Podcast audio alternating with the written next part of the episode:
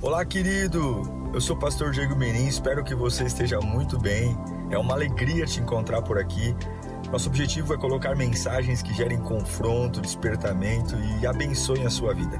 Em instantes você vai ouvir um sermão e eu espero de verdade que Deus fale com você. Se você puder também me siga nas minhas redes sociais, sempre estamos colocando conteúdos que gerem confronto e inspiração. Eu desejo um bom sermão para você e que Deus te abençoe sempre. João 15, 1 e 2. Jesus diz: Eu sou a videira verdadeira. Se ele, é, se ele precisa dizer que é verdadeiro, é porque tem a falsa. Eu sou a videira verdadeira. Meu pai é o agricultor. Todo ramo que estando em mim não dá fruto, ele corta. E todo o que dá fruto, ele poda. Para que dê mais fruto ainda.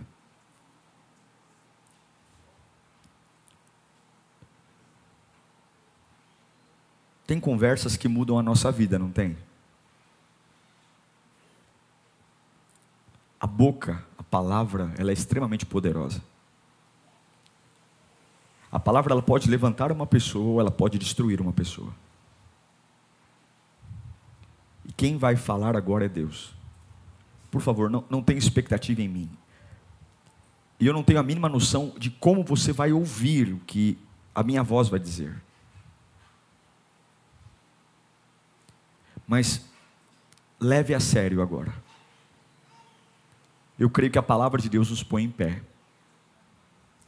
Eu creio que a palavra de Deus nos traz clareza, lucidez, equilíbrio, força, direção. Eu queria que você fechasse os olhos e pedisse: Senhor, fala comigo, Pai. Peça para Ele: Senhor, fala comigo, Senhor. Eu preciso ouvir a tua voz. Diga para Ele quanto que você precisa ouvi-lo. Diga para Ele: Fala, Senhor. Fala para Ele quanto que você precisa. Deus bendito, Deus amado, nós agora nos unimos aqui, Senhor. Por misericórdia, clamamos. Abba Pai, fala conosco. Oh Senhor, somos carentes da tua voz. A voz que me conhece, sonda nosso interior. A voz que sabe como será o meu amanhã. Ó Deus, que eu não atrapalhe aquilo que o Senhor tem a dizer para o teu povo. E com temor e tremor, Deus, usa a minha vida nesta noite, para que teus filhos possam ter clareza daquilo que o Senhor espera de cada um deles. Oh Deus, eu te imploro, que o nosso coração arda pela alegria de poder ouvir a tua doce voz. É o que nós cremos e oramos em nome de Jesus. Amém. Quando nós lemos João 15, e lendo bem rapidamente, talvez a gente não perceba. Mas João 15 está falando de dois tipos de dor. Dor. Dor. Todo mundo aqui sabe o que é dor. Talvez não não doa no mesmo lugar. Mas Jesus está falando de dois tipos de dor. A primeira dor é a dor do corte. Todo aquele que não produz ele corta. O corte é uma dor. E ele fala de uma outra dor. Ele diz que aquele que dá fruto, ele poda. Para que dê mais fruto. O que a gente não percebe quando lê esse texto rapidamente é que ele está dizendo de processos com objetivos diferentes. Um é ser cortado e lançado ao fogo, e o outro é ser podado para que dê mais fruto. Porém, ambos os processos implica dor. Sim, Jesus está dizendo que alguns, por fazerem um bom trabalho, ou um ótimo trabalho, mas porque Deus quer um futuro ainda melhor para eles, serão submetidos à dor. Observe o texto aquele que dá fruto, aquele que faz um bom trabalho, ele poda. Para quê? Para que dê mais fruto. São duas dores com objetivos diferentes, mas não tem para onde correr. Ambos os processos implica dor. Repita comigo, dor. A poda é um processo de dor. É a tesoura do agricultor que vai lá e o agricultor analisa anualmente a videira, ele julga qual parte do ramo está sobrando. Por que, que existe a poda? Porque ao longo do tempo a árvore vai crescendo de forma irregular. Ela vai colocando galhos de forma irregular. E o agricultor sabe qual é o potencial de alguns galhos em detrimento de outros. Agora, a seiva da árvore, o tronco da árvore, ela não tem a inteligência de saber quais são os ramos mais frutíferos que os outros. Então ela pega todo o seu nutriente e ela distribui de forma igual para todos os ramos. Então aquele ramo que tem um potencial enorme, ele tem que dividir a alimentação dele com um raminho pequenininho. Porque a árvore em si, ela não tem uma inteligência para distribuir proporcionalmente o nutriente. Então, quando o agricultor ele poda ele tira, ele depena a árvore e deixa só alguns raminhos, o que ele está querendo fazer? Que toda a energia da árvore se concentre exatamente nos galhos que elas precisam. Porque tem galhos que nem darão mais fruto, mas apesar de não darem frutos, continuam consumindo vitaminas e energia da árvore. Quantos galhos na nossa vida que não servem para mais nada, que não virão mais nada de bom deles, mas continuam conectados a nós, alimentando a mesma energia que uma outra área que vai dar fruto poderia estar usando ela. Agora, o que Jesus está dizendo? É que não existe como podar uma árvore sem dor. Não tem como. Não tem. Poda é tirar algo, poda é diminuir o volume, poda é machucar a árvore. A dor da poda não tem interesse em causar mal, mas a poda ela quer focar a árvore em canalizar a energia para aquilo que realmente ela precisa é focar onde realmente o futuro dela tem que a caminhar, e a única forma de colocar essa árvore é podando, porque a poda é o compromisso do agricultor com o futuro da árvore. E Deus tem um compromisso conosco. Deus tem. Deus tem um compromisso com a minha família. Deus tem um compromisso com a minha espiritualidade. Deus não é como um pai irresponsável que abandona. Deus se preocupa. Deus se preocupa com a minha evolução, com o meu amadurecimento. Ou você acha que Deus se alegra quando eu fico batendo a cabeça no mesmo lugar? Ou você se acha que Deus se alegra quando eu continuo constantemente fazendo escolhas erradas? quebrando a cara dia após dia. Ou você acha que Deus ele vibra e fica no trono como algumas pessoas olham para você e se alegram com a repetição de burradas que a gente comete. Alguns vibram, até falam: ó, espera mais uns dias que de novo você vai ver caindo no mesmo lugar. O, o Espírito de Deus não se alegra com a nossa sonsidão de não aprender, de não evoluir, de ter um baita nutriente dentro de nós. Mas esse nutriente, quando chega nas áreas que precisam, ele está tão fraquinho, tão fraquinho, porque ao longo do tronco ele foi distribuído entre tantas coisas que não prestam lembranças, histórias, relacionamentos, manias, traumas, vícios, companhias, tragédias. E quando aquela área, que é a única área que importa, quando chega a vide da árvore para que ela frutifique, chega nada quase, porque ao longo do tronco vários galhos secos já se apropriaram daquilo que iria fazer eu frutificar. A poda é o compromisso de Deus conosco. E se Ele não se importasse conosco, Ele simplesmente não podaria. Se Deus não se preocupasse comigo, Ele iria dizer: fique como você está. A poda é a arte do agricultor em educar a planta em educar a árvore para ter uma vida compatível com aquilo pela qual ela foi criada. A poda, ela regulariza a produção dos frutos. A poda regulariza a produção dos frutos. Você que está online, digite isso. A poda regulariza a produção dos frutos. Será que tem alguém que precisa regularizar os frutos? Olhe para aquilo que você tem produzido hoje em dia. O que, que sai da sua vida? Que tipo de conversa? Que tipo de assunto? Que tipo de escolhas? Sua vida espiritual tem enchido outros da vontade de ouvir a Deus ou sua vida espiritual tem feito pessoas desistirem da fé? No trabalho você é um porta-voz, um embaixador da fé, da ousadia, do comprometimento, ou você é um porta-voz do desânimo e quem ouve você falar na empresa tem vontade imediata de ir no RH pedir a conta? A poda é o compromisso do agricultor em regularizar a produção dos frutos.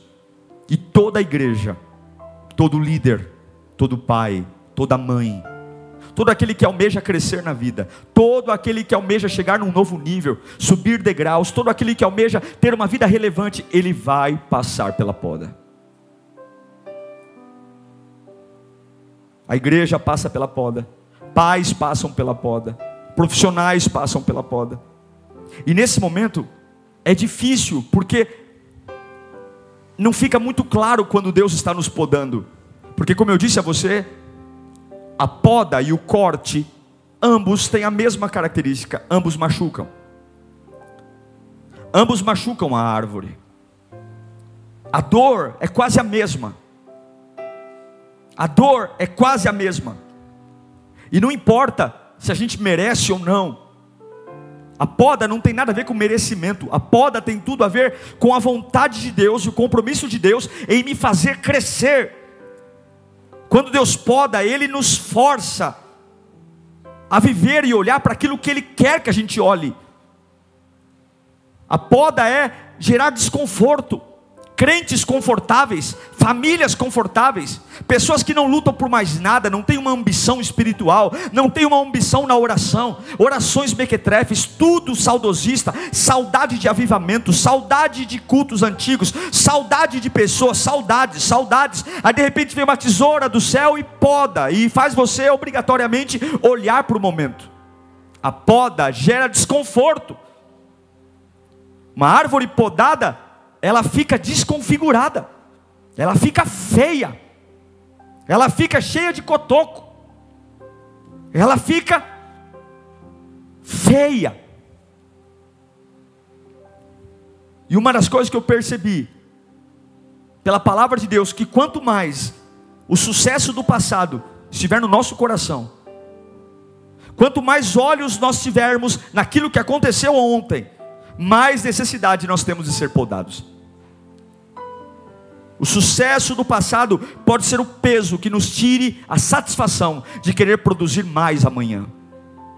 Nos achar, achar que já está bom, achar que não preciso fazer mais nada, achar que não preciso orar mais, não preciso me consagrar mais. É aquela ideia de dizer: eu já fiz muito, eu já trabalhei muito. Quantos chegam na igreja dizendo: eu não quero compromisso com a obra de Deus, porque ao longo da minha vida eu sirvo a Deus desde criança já fiz tudo, já pastor, já fui de escola bíblica, já dei aula, como se isso fosse vantagem, porque a única coisa que me levará para o céu não é currículo, é onde eu estou agora, é o que eu estou fazendo agora. E algumas vezes, quando nós começamos a ter satisfação da nossa trajetória, orgulho da nossa história, para dizer: olha, tenham paciência comigo, eu estou desacelerado porque eu já trabalhei muito, já fiz muito, estou tendo orgulho dos galhos que tenho, dos troncos que tenho, e Deus está dizendo: tem muito galho seco que não está fazendo mais nada de bom para para você, mas está consumindo toda a tua energia, tua vitalidade. Então eu vou pegar a tesoura e vou deixar só o galho que me importa.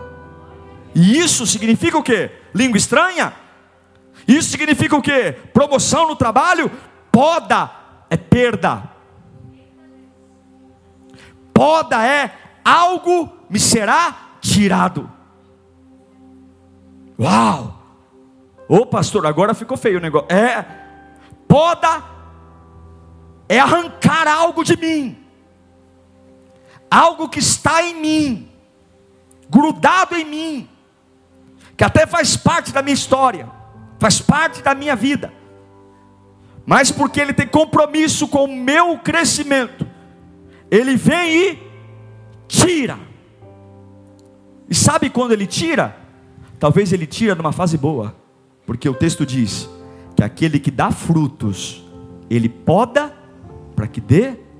E se eu não tenho uma cabeça no reino, eu vou dizer: Uau, como assim?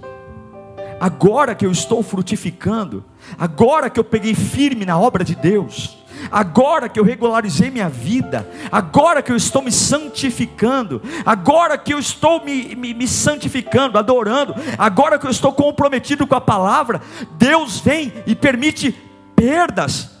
Lembrem-se, a dor do corte é muito parecida com a dor da poda, e você tem que ter a cabeça no altar para não confundir uma coisa com a outra. Sim, aquele que está dando certo, sim, aquele que está frutificando, sim, aquele que está fazendo tudo corretamente, aquele que está orando, adorando, jejuando, sim, ele vem, poda para dar mais fruto. Ele poda para que a gente viva um novo momento. É o que Paulo fala em Filipenses 3,14 prossigo para o alvo, a fim de ganhar o prêmio do chamado celestial de Deus, em Cristo Jesus. Verso 15. Todos nós que alcançamos a maturidade devemos ver as coisas desta forma. Se algum aspecto de vocês pensam de modo diferente, isso também Deus esclarecerá. O que que Paulo está dizendo? Olha, eu não me preocupo com aquilo que me é tirado, porque eu prossigo para o alvo. E a capacidade de ser bem resolvido. Veja, perder algo não significa que eu não vou sentir o que perco. O reino de Deus não tem compromisso com o que você sente, esse é o nosso problema. Irmãos, com todo o respeito, Deus não está nem aí para aquilo que você está sentindo, Deus está preocupado com aquilo que você está decidindo. E você pode decidir sem sentir vontade de decidir. O céu não se move. Ah, hoje o céu está olhando para mim porque eu estou triste. O céu não está nem aí porque você sente, porque o teu sentimento reage com o mundo natural. Agora a sua decisão é o mundo espiritual. Você está entendendo? O céu não se altera. Oh, hoje eu acordei triste, hoje eu acordei feliz. O céu não se altera. O reino de Deus não fica melhor, mais felizinho porque você está feliz. Agora o céu olha para aquilo que você escolhe todos os dias aquilo que você escolhe todos os dias. Deus acabou de tirar algo de mim, e o céu está dizendo o que, que ele vai escolher. Deus acabou de tirar algo de mim, o céu está reparando, não é se você vai chorar, mas eu posso decidir, ainda com lágrimas nos olhos, eu posso continuar servindo a Deus, ainda com a garganta seca, é, eu posso continuar crendo em Deus, ainda que a minha saturação tenha baixado.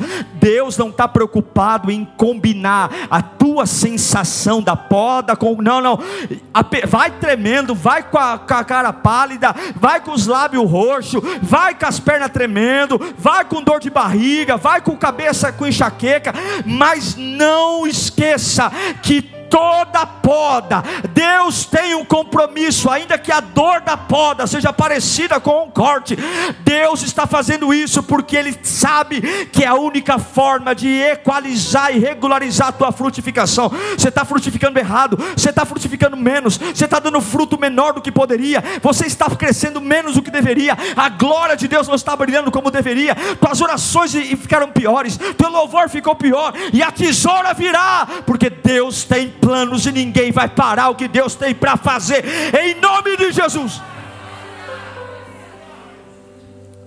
Quero te dar três exemplos de poda. Um é um dos que eu falei ontem, na live: José. Eu vou falar bem rápido. Deus dá um sonho para ele, você sabe. Ele aceita o sonho. E aí depois do sonho a tesoura vem. Tesoura. Moleque tem um sonho ele já é um filho preferido, ele já dá frutos, ele é o filho querido. E vem a tesoura.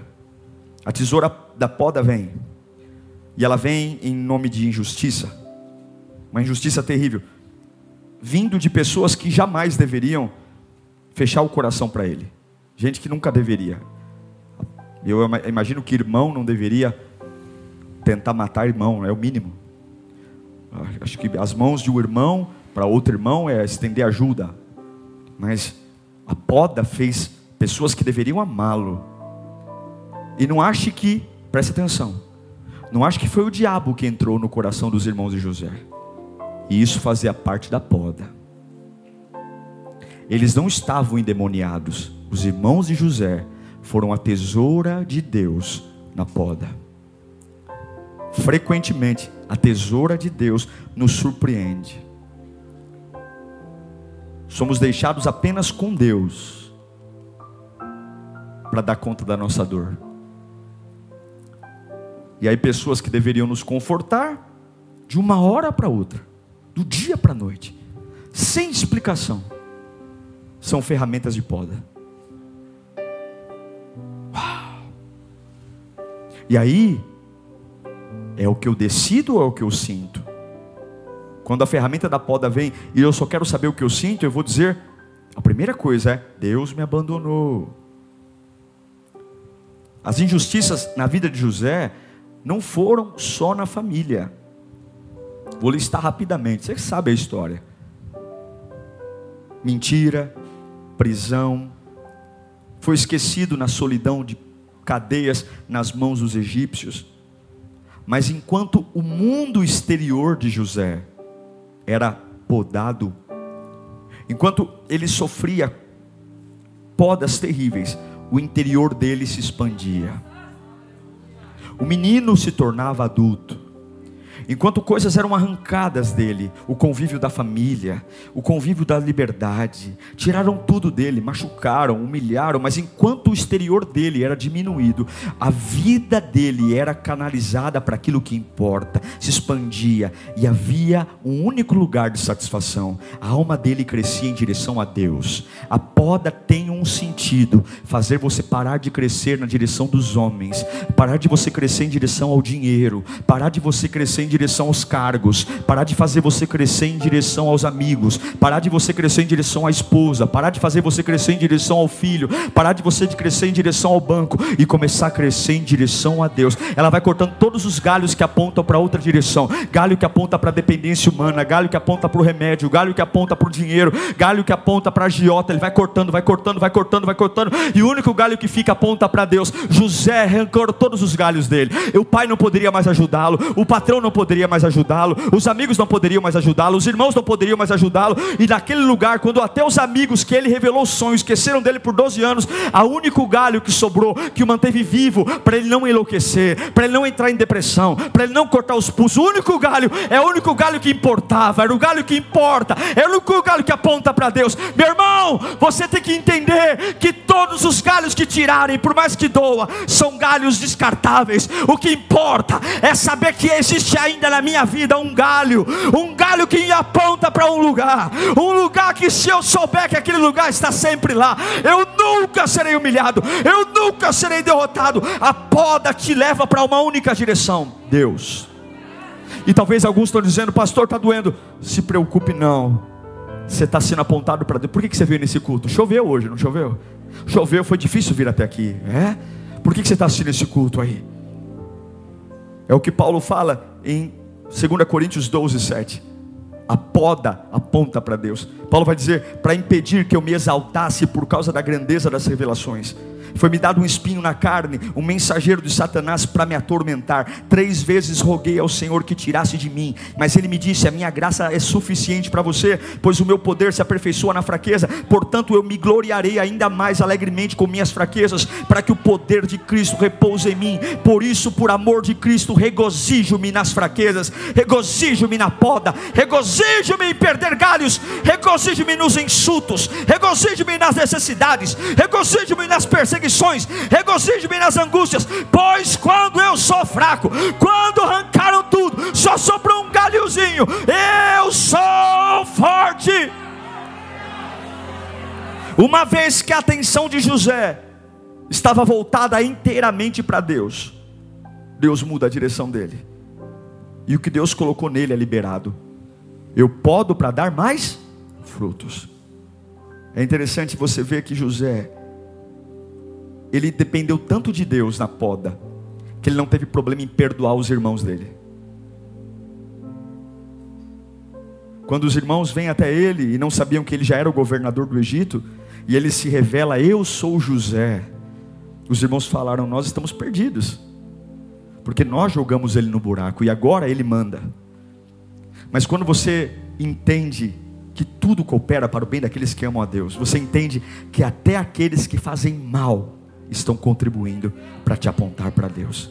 Ele fala para os irmãos: Pai está vivo? Jacó está vivo? Sim. Voltem para lá, tragam ele. Eu vou sustentar vocês. Vocês vão ser sustentados, porque ele entendeu que até mesmo as maiores dores empurram a minha vida para apontar para a glória de Deus. Você ainda vai agradecer a muita gente que está te fazendo mal. Você ainda vai louvar a Deus por muitos processos que estão arrancando coisas de você. Você ainda vai levantar as mãos e dizer: Muito obrigado por tudo que você me fez. Muito obrigado por ter me jogado naquele buraco. Muito obrigado por terem me vendido como escravo. Ei, Potifar, muito obrigado por ter me enxutado para a prisão. Porque se não fosse como foi, eu não sentaria no governo do Egito. Se não fosse como foi, foi eu não teria chave do celeiro no meio da maior crise da história. E eu comando o trigo agora do Egito. Você não pode esquecer que apesar da dor, o agricultor tem domínio sobre a poda. É a poda. José foi muito mais glorificado depois da poda do que antes. O nome do Senhor. Um outro personagem rápido que eu quero dizer para vocês. A história muito conhecida é Jó. A história dele é tão conhecida, mas a maior parte das vezes a gente esquece o, final da história dele. Todo mundo conhece o começo, mas o final da história dele é fantástico.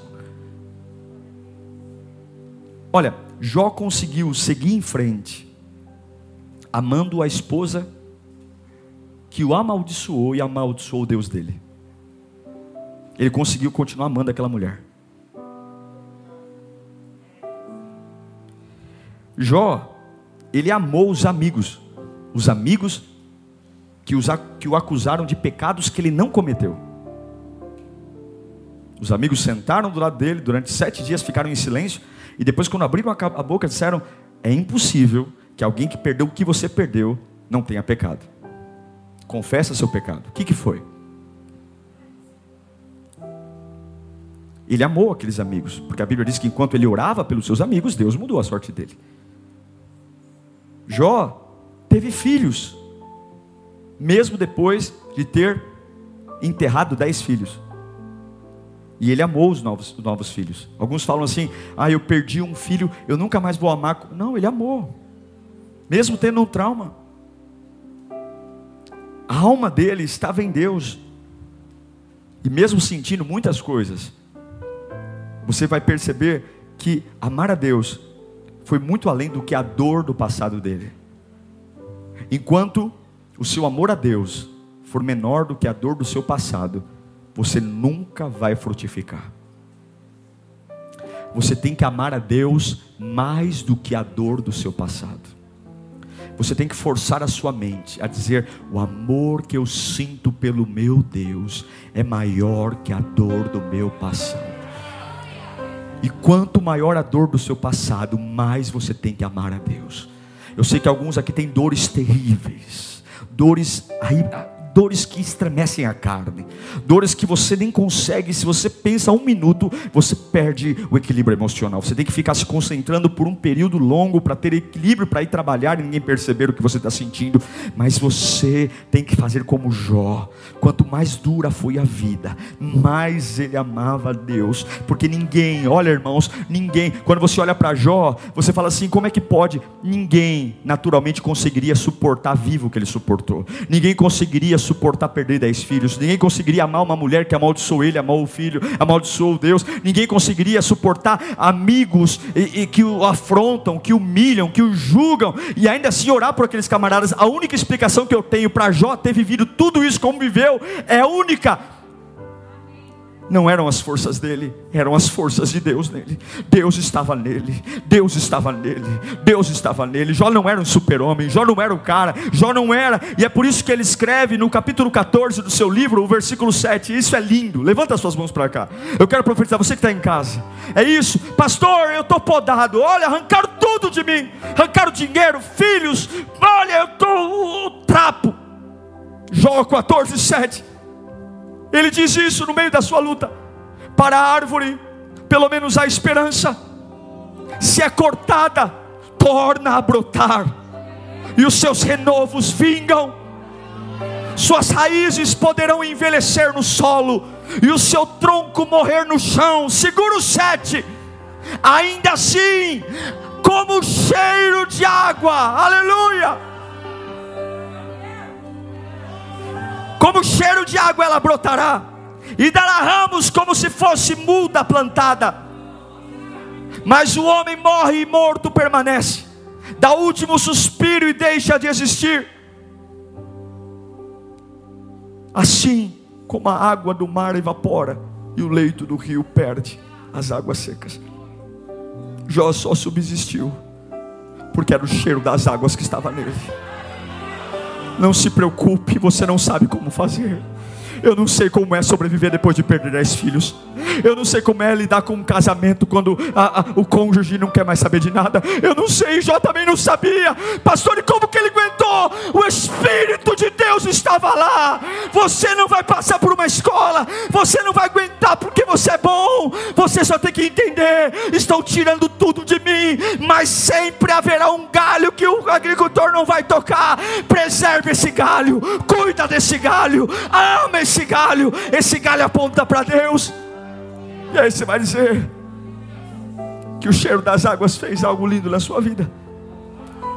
A tesoura cortou José, a tesoura cortou Jó, mas o maior exemplo de poda, o maior exemplo de alguém que passou pela tesoura, não foi Jó e nem José, foi o nosso Cristo.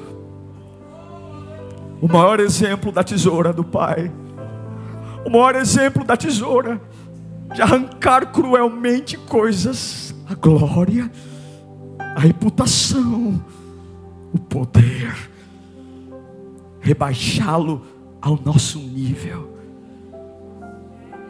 A tesoura, ainda no ventre de Maria, a poda já estava lá, mesmo um embrião ainda, Herodes já estava querendo matá-lo.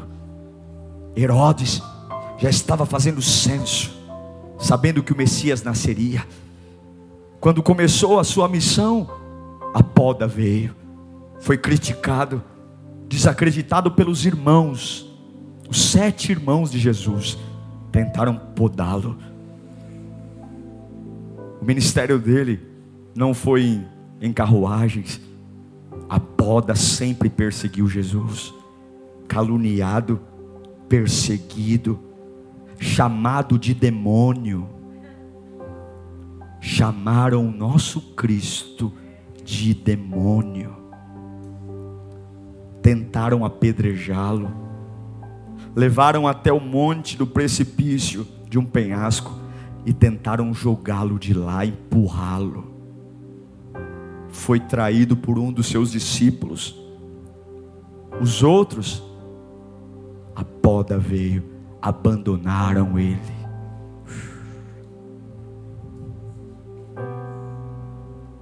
Foi interrogado por gente suja, gente porcaria, pagando de autoridade na frente do nosso Deus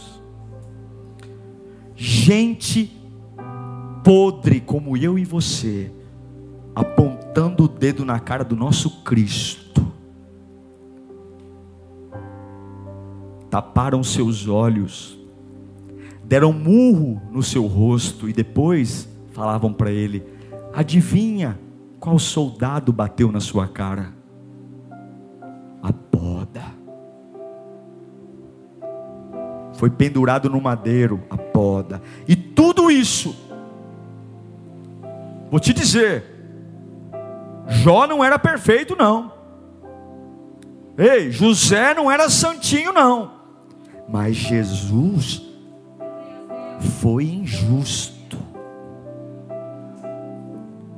Foi injusto. E ele não abriu a boca.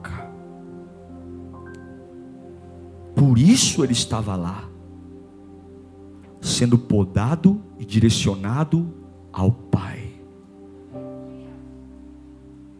Aquele que todo o sucesso dele estava no passado, todo o sucesso de Jesus do passado foi reduzido a nada. Lembra que eu te disse que a poda nos vai nos fazer esquecer o sucesso do passado? Porque ele poda para que a gente dê mais. Foi tirado tudo dele. Tudo. Tudo. Por quê? Porque o futuro que o pai tinha para o filho esperava frutos nunca antes vistos. É por isso que ele sangrou. É por isso que ele sofreu. É por isso que ele sentiu Pai, se for possível, tira de mim o cálice. Mas lembra que Deus não liga para o que você sente, Deus liga para aquilo que você decide, mas que seja feita a tua. Eu sinto vontade de desistir, mas o que eu decido, fica. Tem gente que está nesse culto com vontade de largar a fé, mas o que, que você decidiu? Eu vou para a igreja. Eu sei que tem gente aqui com vontade, deu até aquela vontade de ir para o bar dizer: Eu vou encher minha cara, eu vou voltar a fumar. Mas onde, o que, que você decidiu? Vim para a igreja. Eu estou aqui. Minha vontade era jogar tudo para o alto. Minha vontade era me entregar para a vida. Minha vontade era voltar para a vida passada. Mas eu decidi estar aqui. Aleluia! Aleluia! Aleluia! Aleluia! Por isso que o autor de aos Hebreus diz, Hebreus 12, 2: tendo os olhos fitos em Jesus, autor e consumador da nossa fé, ele, pela alegria que lhe fora proposta, pelos frutos que lhe foram propostos, suportou a cruz, desprezando a vergonha, e assentou-se à direita do trono de Deus. Podados, mas frutíferos. Eu vou dizer para você, para nós orarmos as vidas mais fluentes na Bíblia, as vidas mais relevantes na vinha de Deus, desde a ressurreição de Jesus, terminaram com quase nada, quase nada por fora, mas algo por dentro. Dos doze discípulos escolhidos, dez foram martirizados e um morreu no exílio sozinho. Imagine se nossa vida com Deus resumisse só a saúde, dinheiro, prosperidade, nossa vida com Deus é muito mais profunda do que isso. É uma vida interna. São ramos que não se exibem orgulhosamente para homens, mulheres, mas são ramos que nascem apontando para o Criador. Ramos que nascem para uma vida para Ele. E mesmo que muita dor seja provocada sobre nós, se nós continuarmos permanecendo nele, nós nunca vamos parar. Eu quero te dar duas dicas para nós orarmos. Você que está em casa, pastor, como que eu sei se Deus está me podando? Toda poda não tem explicação, é um processo silencioso. O agricultor não diz para a árvore que vai podá-la, ele vai e poda. Se está acontecendo alguma coisa sem muita explicação, ele foi lá e arrancou uma perda. Se suas intenções foram mudadas, sua agenda foi alterada, a poda é assim: ele vem sem avisar, arranca coisas e deixa alguma coisa. E você tem que não olhar para aquilo que ele arrancou, mas olhar para aquilo que ele deixou ficar. Se ele arrancou, é porque ele não quer que você tenha mais contato. Se ele arrancou, é porque ele não quer que você fale mais sobre isso. Se ele arrancou, é porque ele sabe que isso está te fazendo mal, está te enfraquecendo. Então você não pode parar a sua vida para ficar falando daquilo que Deus arrancou. Olhe para aquilo que ele deixou ficar. O que, que o agricultor deixou ficar? O que, que restou? Canalize a sua fé nisso. Segundo lugar, a poda primeiro é silenciosa. Ela é silenciosa e não tem explicações. E segundo, toda poda é acompanhada por uma paz que excede o entendimento. Eu perco, mas eu não enlouqueço. Arrancam coisas de mim, mas eu não enlouqueço. A poda, diferente do corte, o corte enlouquece, o corte machuca. A poda, eu choro, me entristeço, mas eu me relevanto, porque a paz que eu tenho não está atrelada ao que tiraram de mim, é uma paz que excede o entendimento. Se nós conseguirmos acreditar na administração do agricultor, a poda nunca vai nos matar. Feche os seus olhos. Talvez você seja um galho bem feinho. Você fala, nossa pastor, eu comecei o ano com tanto volume e agora não tenho nada. E aí você está dizendo, nossa, tantas coisas eu perdi, tantas coisas. A tesoura de Deus tem compromisso com você. E você tem que entender que você precisa amar o galho que sobrou. Esse galho está apontando para Deus. Senhor, em nome de Jesus, eu quero orar por eles agora. Eu quero orar pela tua presença. Oh Espírito Santo. O Senhor diz que o Senhor corta e poda. E ambos os processos, mesmo tendo finalidades distintas, são processos que causam dor. Dor. Dor. Dor. A tesoura da poda de José machucou ele. A tesoura da poda de Jó machucou. A tesoura da poda em Jesus o machucou. Mas a alegria que lhe fora proposta. Não existe crescimento sem poda. Oh Deus, não nos faça, nos acorde para não sermos ingratos com aquilo que o Senhor está fazendo. Que os galhos que sobraram são os galhos que precisam ser nutridos. Que aquilo que o Senhor tirou é o que eu tenho que esquecer estava dividindo a minha força com coisas que precisavam e coisas que não precisavam. Toda fonte de energia estavam sendo distribuídas em galhos bons e galhos ruins. E para que a energia só vai para o galho que importa, o Senhor tirou coisas, arrancou coisas, afastou coisas, me deixou menor, enfraqueceu, tirou o conforto, tirou a satisfação, talvez tirou até o orgulho que tínhamos do passado, nos deixou depenados, nos deixou vazios, mas nos deixou com algo, aleluia. Algo ficou,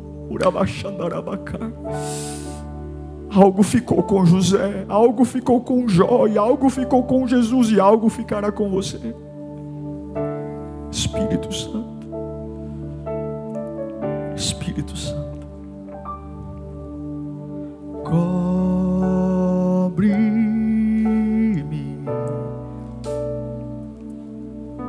em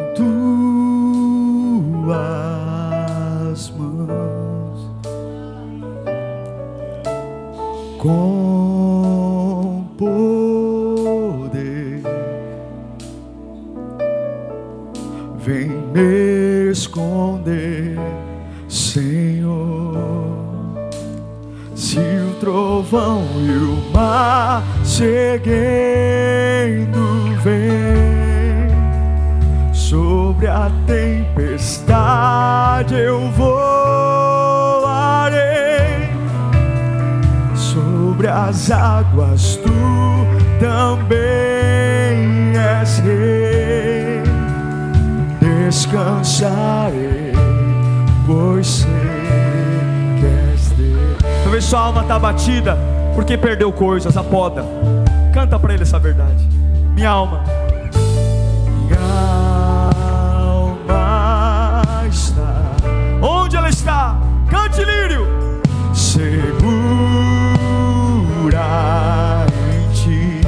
Sabes bem, ele sabe sabes bem. Canta, Lírio. Quem Cristo fez.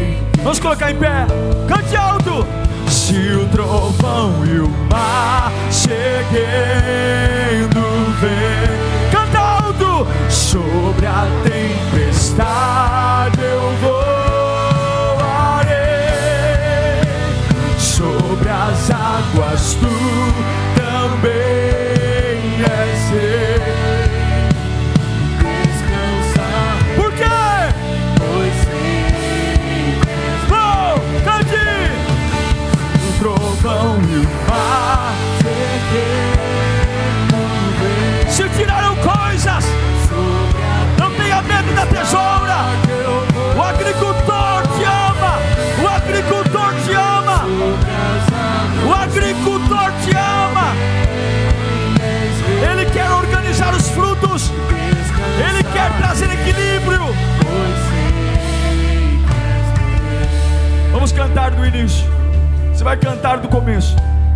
Cobre-me. Cante alto, cante. É uma oração cantada. Cante para fora. Em tuas com poder.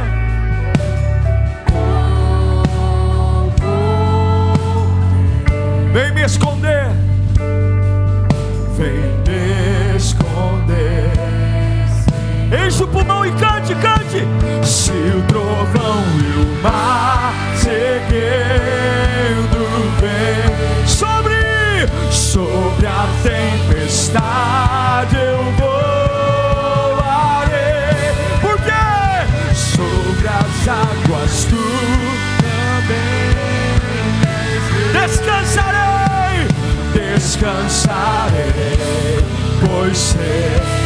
Se o trovão e o mar, cante, cante, cante. Se o trovão e o mar, oh, há um galho que aponta para ele. Deus está endireitando sua vida. Deus está tirando os galhos ruins. Ele está podando para dar mais fruto. Oh, descansarei.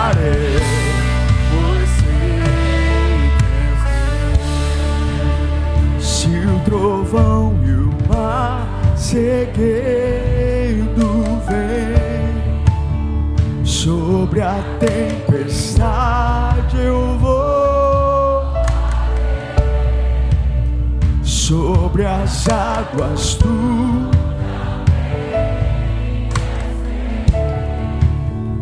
descansarei pois sei